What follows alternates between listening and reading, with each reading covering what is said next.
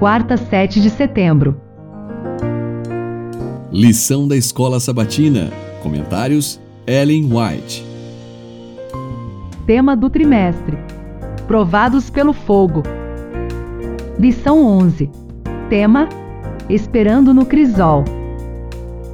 Elias, o problema da precipitação.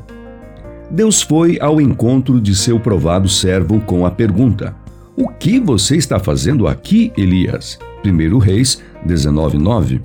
Eu o enviei ao ribeiro de Querite e mais tarde à viúva de Serepta. Dei a você a missão de retornar a Israel e estar diante dos sacerdotes idólatras no Carmelo. Eu o preparei com a força para guiar o carro do rei à entrada de Jezreel. Mas quem o enviou nessa fuga apressada para o deserto? Que missão você tem aqui? Muita coisa está na dependência da incessante atividade dos que são verdadeiros e leais. E por essa razão, Satanás põe todo o esforço possível no sentido de impedir o divino propósito a ser levado a efeito por meio do obediente. Ele leva alguns a perder de vista sua elevada e santa missão e a ficar satisfeitos com os prazeres desta vida. A outros, ele faz fugir desanimados do dever diante de oposição ou perseguição. A cada filho de Deus cuja voz Satanás tenha conseguido silenciar é dirigida a pergunta: O que você está fazendo aqui? Eu o comissionei para que fosse a todo o mundo e pregasse o Evangelho, a fim de que o povo fosse preparado para o dia de Deus. Por que você está aqui? Vidas que Falam, 27 de julho, página 214.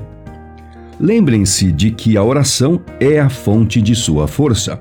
Um obreiro não pode alcançar êxito enquanto se apressa em suas orações e sai em disparada para tratar de alguma coisa que teme que possa vir a ser negligenciada ou esquecida. Ele dedica a Deus uns poucos momentos apressados. Não toma mais tempo para pensar, orar, esperar no Senhor a renovação da robustez física e espiritual. Logo fica cansado, não sente a influência elevadora e inspiradora do Espírito de Deus, não é vivificado por vida nova. O corpo exausto e a mente cansada não são refrigerados pelo contato pessoal com Cristo.